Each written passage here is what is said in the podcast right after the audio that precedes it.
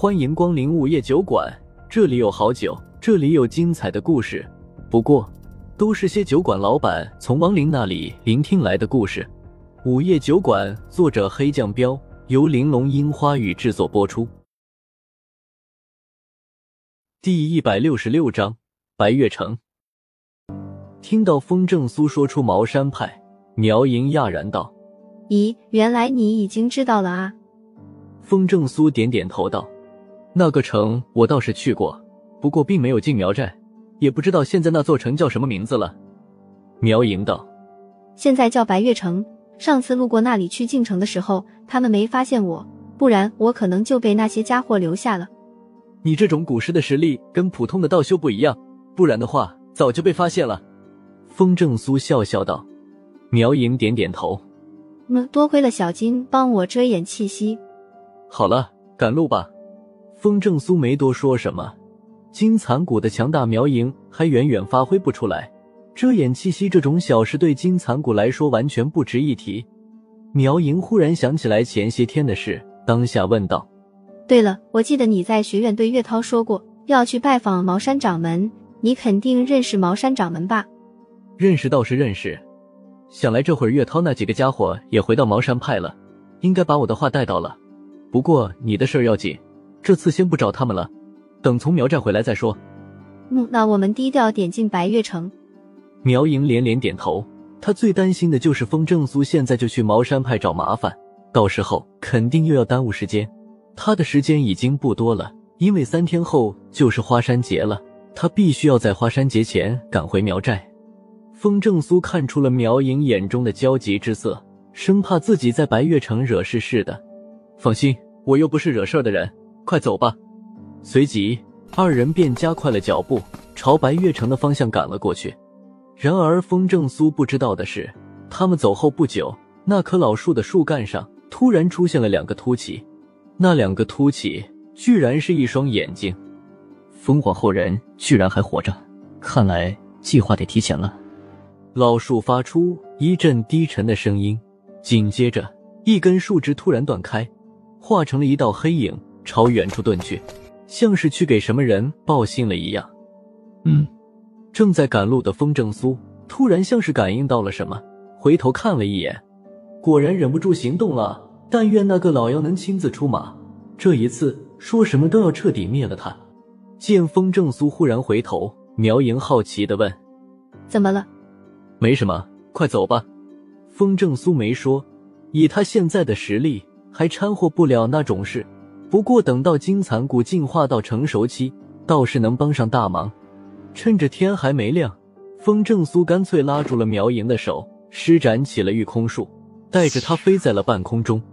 呜！苗莹激动的不行，原来飞的感觉这么爽啊！怕发出声音招来麻烦，她只好用另一只手捂着嘴巴，不让自己发出声音。一个多小时以后，天色逐渐放亮了，可是前面出现了浓浓的雾气。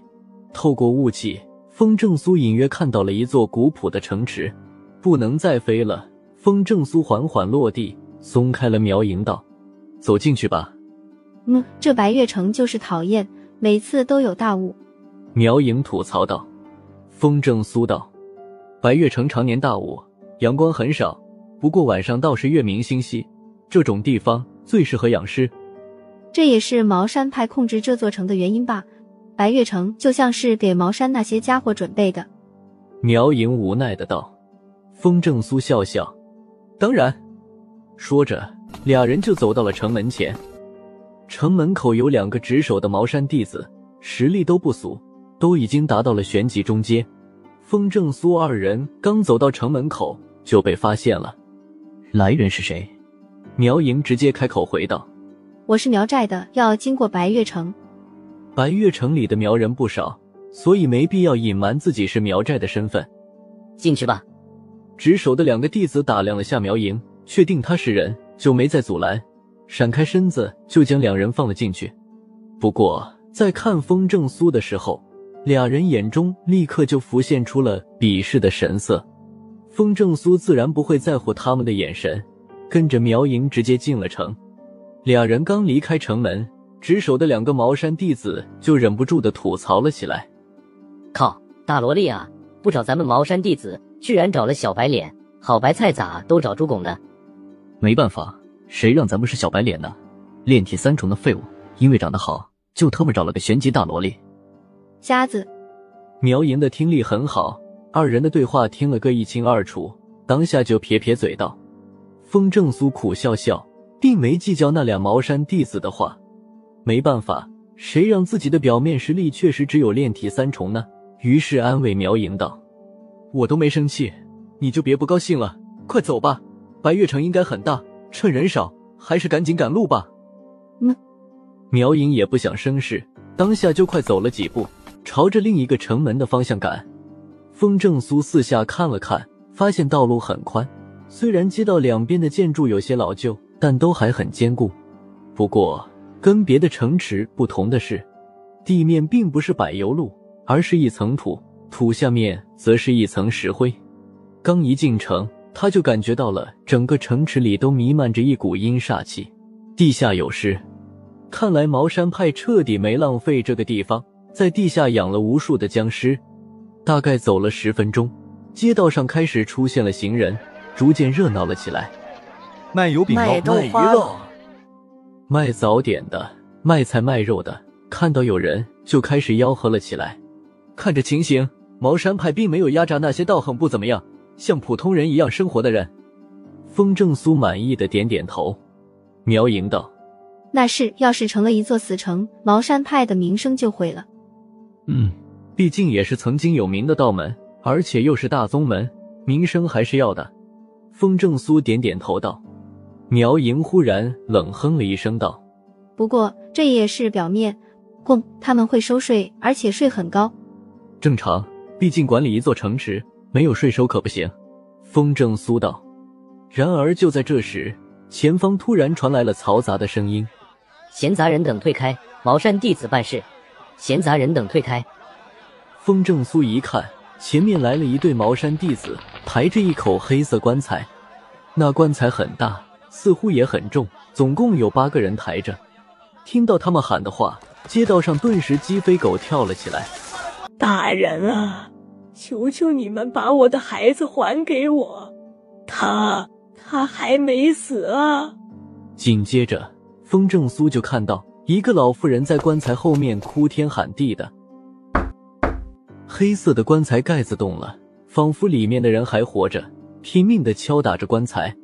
看到这一幕，风正苏眼神一凝，是活人。棺材里装的并不是尸体，而是是一个活人。茅山弟子一把推开那个老妇人，没好气的呵斥道：“你儿子中了尸毒，已经活不了了，快躲开，不然对你不客气。”“不是啊，我儿子他明明没有中尸毒，你们不能带走他，他还好好的。”老妇人抹着眼泪，抱着那人的大腿道：“你一个农妇懂什么？他动了僵尸，还被抓伤，已经无可救药了。”茅山弟子不耐烦的踢开老妇人，吼道：“风正苏眉头一皱，朝黑色棺材仔细看了过去。一滴滴鲜血正从棺材里往外流。看到鲜血的颜色，风正苏立马出声喊道：‘站住！’又到了酒馆打烊时间，下期的故事更精彩，欢迎再次光临本酒馆听故事。”